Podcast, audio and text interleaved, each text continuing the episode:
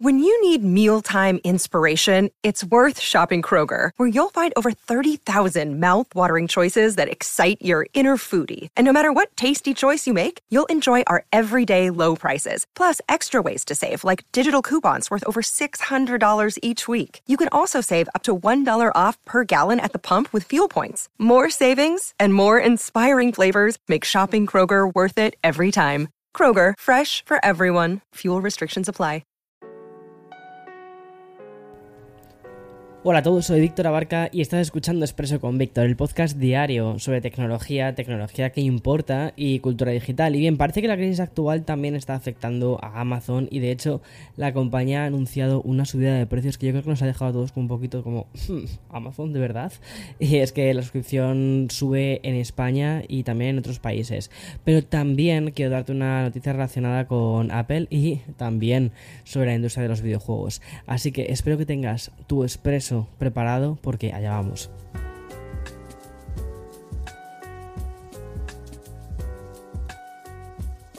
Justo, justo hace un rato estaba leyendo los comentarios de YouTube y ponía una persona, oye, ¿cuántos expresos, cuántos cafés te tomas al día?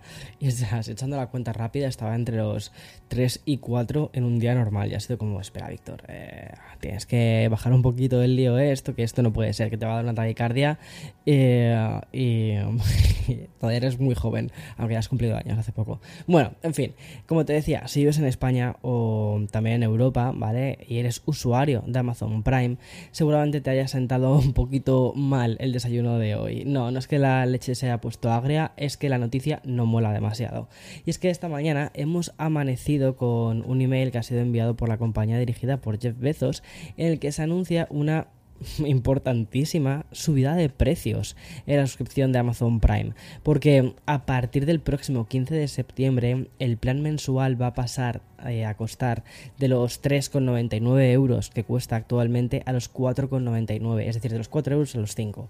Y el plan anual seguramente que es el que habitualmente contrata todo el mundo, va a dejar de costar 36 euros, que había que decir que está muy bien porque incluso te daba acceso al catálogo de Prime, ¿vale? Y va a pasar a costar 50 euros. Es decir, una subida, o para ser exactos, ¿vale? 49,90, 50 euros.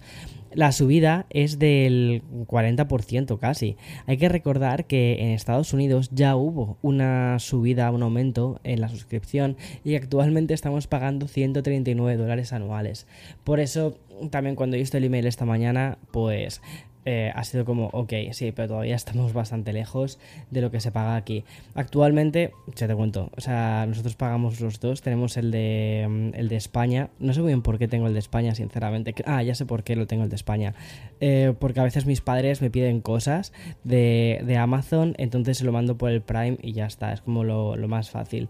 Pero quizás tienen que empezar a, pasar, a pagárselo ellos, no es broma. Y luego aquí en Estados Unidos, pues sí, lo tenemos porque funciona bastante bien, aunque eh, bueno, es más, es un poco más caro. La peor parte, además, se la van a llevar aquellos usuarios que tienen la renovación anual a partir del día 15 de septiembre, porque ya les va a tocar pagar los 50 euros. Si tienes la renovación un poquito antes, no pasa nada. Creo que sí que puedes todavía acceder al plan de 36.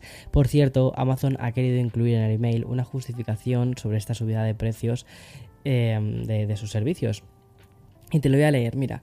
Dicen, las razones de este cambio son debidas al incremento general y material en los niveles de gasto a causa del aumento de la inflación que afecta a los costes específicos del servicio Prime en España y se deben a circunstancias externas que no dependen de Amazon.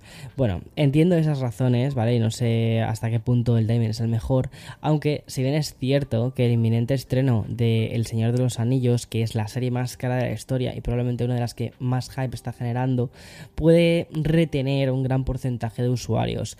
Pero el estatus actual de la plataforma de streaming no es el idóneo y no creo que sea realmente la única justificación para, para quedarte con el servicio. Pero bueno, ya iremos viendo. La subida de Amazon Prime, la cual incluye, como te digo antes, Prime Video, es otro ejemplo más de, de lo que está por venir en estas streaming wars, que son suscripciones más caras y planes con publicidad. Y ahora ya te lanzo una pregunta. hacia dónde va esta burbuja del streaming. Hoy también hemos conocido el final de un proceso judicial que mm, nos ha mantenido bastante ocupados eh, durante estos meses atrás, pero sobre todo a quien ha mantenido ocupado es a Apple. Y no, no me estoy refiriendo al juicio de Epic Games, sino al de COS y la demanda relacionada con los dispositivos de sonido. Tal y como informan desde Reuters, ambas compañías han llegado a, un acuerdo extrajudicial y lo han hecho pocos días antes del inicio del juicio iba a comenzar el próximo sábado. Bueno, te voy a poner un poco en retrospectiva, ¿vale? Porque esto nos tenemos que ir al 2020. COS acusó a los de Cupertino de infringir hasta 5 patentes que ellos tenían. Básicamente, COS aseguraba haber desarrollado a mediados de los 2000 una serie de prototipos de auriculares inalámbricos y entre las infracciones que supuestamente había cometido Apple se encontraba la propia tecnología subyacente que hay detrás de los auriculares inalámbricos. Pero COS no solo demandó a Apple, sino que también demandó a Bose, a JLab, a Platonic, y también a Skullcandy. A todas estas empresas las acusó de copiar la tecnología de su gama estriba de dispositivos de audio. Y en el caso de Apple, consiguió incluso solicitar una serie de derechos por las ventas de los AirPods y también de los Beats, eh, o sea, mucho. Y por su parte, los de Cupertino negaron cualquier acusación. Finalmente, y según la información de Reuters, ambas compañías han llegado a un acuerdo extrajudicial del que se desconocen aún los detalles, pero que seguramente salgan en los próximos días. Y yo creo que sí que es interesante poder contar todo esto. Y ya de manera muy breve también quiero contarte que Dell ha comunicado la suspensión de su Mobile Connect, o lo que es lo mismo, el programa que sincroniza los mensajes de texto, las llamadas y también las notificaciones del teléfono con los ordenadores de la compañía. Dell ha informado que el próximo 30 de noviembre no va, no, o sea, va a parar las descargas relacionadas con este servicio en Estados Unidos, Canadá y Japón. Y en una segunda fase no estará disponible para su uso a partir del 31 de enero del 2023. Y bueno, ya fuera de esos territorios, el servicio va a cerrar incluso antes, porque el próximo 31 de julio y el 31, o sea, y el 30 de noviembre van a ser las fechas en las que primero se paren las descargas y dos se deje 100% de poder acceder a este servicio. Pero es que el Dell Mobile Connect se lanzó en 2018 y era un programa compatible con teléfonos tanto iPhone como Android y era como una especie de iMessage, ¿vale? Para que te hagas una idea. Pero ofreció más funcionalidades, como por ejemplo la pantalla, eh, la duplicación de la pantalla en los dispositivos de Android, cosa que ya tienes en los, en los ordenadores Windows con la aplicación de mi teléfono. Y hay que recordar que mm, Intel compró este software que dispone este del Mobile Connect el pasado año y aprovechó el CES del 2022 para presentar un proyecto similar y que sincronizará el PC con Android y iPhone y también con relojes inteligentes. Esto me parece muy curioso porque se está creando como, o sea, se está haciendo, ¿no? Algo parecido a lo que es el o sea, la forma en la que Apple conecta sus dispositivos con, iOS, la posibilidad de tener tus mensajes tanto en el iPhone como en el Mac o en el iPad, bueno, pues algo similar es lo que se está buscando, pero dentro del ecosistema Windows eh, y Android. Bueno, voy a hacer una pequeña pausa ahora y voy a continuar con más. This episode is brought to you by Shopify. Whether you're selling a little or a lot. Shopify helps you do your thing, however you cha-ching. From the launch your online shop stage, all the way to the we just hit a million orders stage. No matter what stage you're in, Shopify's there to help you grow. Sign up for a $1 per month trial period at shopify.com slash special offer, all lowercase. That's shopify.com slash special offer. Bueno, volviendo de esta pequeña pausa del café, literalmente, Eh, la verdad es que para ser un martes, un martes ya de a punto de terminar julio, estamos teniendo unas cuantas noticias, ¿o no? ¿O no? Yo creo que sí. Bueno, siguiendo con esta vertiente más mm, tecnológica de este episodio, toca mencionar la presentación que ha realizado Anker y es que la empresa ha presentado por fin la nueva tecnología de carga. Se llama Jan Prime y los, estos nuevos dispositivos van a representar un salto exponencial en la eficiencia energética y también lo hacen a pesar de tratarse de dispositivos más pequeños en tamaño. Las dos reducciones, tanto la energética como la del propio tamaño, han sido logradas por Anker gracias al desarrollo de la tecnología del em, nitruro de galio. Eso lo tengo que leer porque es que no tengo ni idea de lo que es, ¿vale? Pero además de ese diseño que em, va a ser muy compacto y que reduce el tamaño en un 53%, hay que destacar también la garantía de carga rápida de hasta mil dispositivos diferentes. Y otra de sus funciones es la tecnología que ellos han llamado Active Shield 2.0, la cual va a monitorizar la temperatura de la instalación eléctrica y también los dispositivos asociados hasta 3 millones de veces al día. Y bueno, Anker además ha presentado hasta 6 nuevos dispositivos que se dividen en dos estaciones de carga, tres cargadores y también una power bank que van a utilizar toda esta tecnología. Esta última saldrá también en, en Europa, esta power bank a un precio de 149,99 euros, que mm, es la Anker 700 237 eh, Power Core 24K. Madre mía, eh, con el título. Pero aquí lo, aquí lo fuerte es que va a ofrecer hasta 24.000 miliamperios. Es una locura. Bueno, y ya para cerrar el expreso de hoy, un repaso a varias noticias relacionadas con la industria de los videojuegos y que merece la pena adelantar y no esperar hasta el viernes. Porque por un lado hay que destacar el anuncio de Funko, que ya sabes, es la, es la mm, empresa esta de los muñecos cabezones que se ha asociado con el estudio 1010 Games para desarrollar un videojuego sobre sus productos icónicos. Muy a lo Lego, ¿no? La verdad.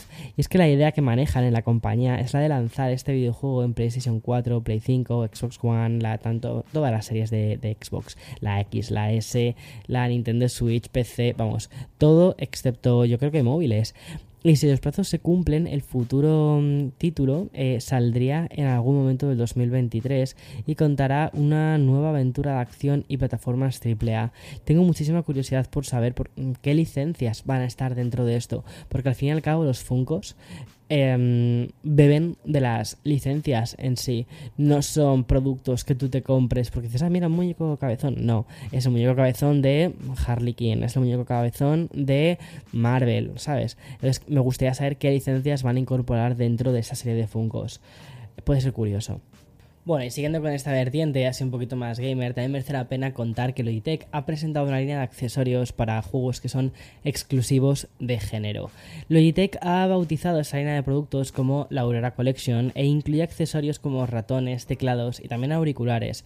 Y según han explicado desde la compañía, están diseñados pensados en la comodidad, la accesibilidad y la diversión de um, un de, bueno, no solo ya del género femenino, sino también de personas personas que tengan las manos más pequeñas. Y para ellos han ayudado de los comentarios, y esto es una cosa que sí que han eh, citado, los comentarios de las mujeres jugadoras de la comunidad.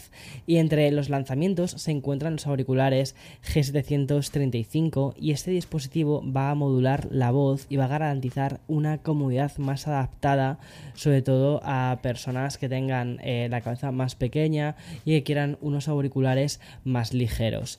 La verdad es que el diseño del auricular me ha molado un montón. O sea, tiene así como una estética como muy eh, blanquita, pero luego con unas pequeñas, con unas pequeñas luces así LED de colores. Tiene una estética como muy, muy dreamy, ¿sabes? Como muy, ¿cómo te diría? También muy kawaii, muy rollo, eh, sí, Japón, kawaii, dreamy, muy Tumblr, ¿sabes? La que mola bastante. Y no diría que son auriculares exclusivamente eh, para, para mujeres, aunque sí que es verdad que la mayoría de las fotos que han utilizado en la web son mujeres, pero también me gusta que, por ejemplo, también eh, han utilizado personas con género no binario, lo cual pues está guay porque te da la sensación de que efectivamente la tecnología es más inclusiva. Y mm, esos auriculares, como te digo, tienen una conectividad inalámbrica, es de, la conectividad es de 2,4 GHz y 56 horas de duración de la batería y el precio son 230 dólares. Y por su parte, el ratón, que también parece bastante cómodo, el G705 cuesta 100 dólares y está diseñado específicamente para jugadores con manos pequeñas. Tiene el sensor de grado de juego. Eh, este es de 8200 dpi y 40 horas de batería. Y mm, este gadget además se va a complementar con dos teclados, uno inalámbrico y uno con cable. El inalámbrico sale por 200 y el con cable sale por 170 dólares. Lo cual, bueno, está dentro ¿no? del rango de precios de los productos orientados para gamers. Pero me gusta que hayan utilizado una estética diferente, una estética, como te digo, más, más dreamy, más eh, inclusiva incluso. Inclusiva, incluso, madre mía, ¿eh? Las, las, eh, los juegos de palabras. Pero, y que no sea eso, las típicas líneas rectas, eh, así como más eh, mastodónticas y tal. O sea, me gusta que se haya ido por, por este lado. En fin, y hasta aquí las noticias de mm, hoy, martes 26 de julio. Cualquiera hubiera dicho ¿eh? que hoy va a ser un martes normal de finales de julio. Mañana, como siempre, más y mejor. Chao, chao. Ten un buen día. Chao.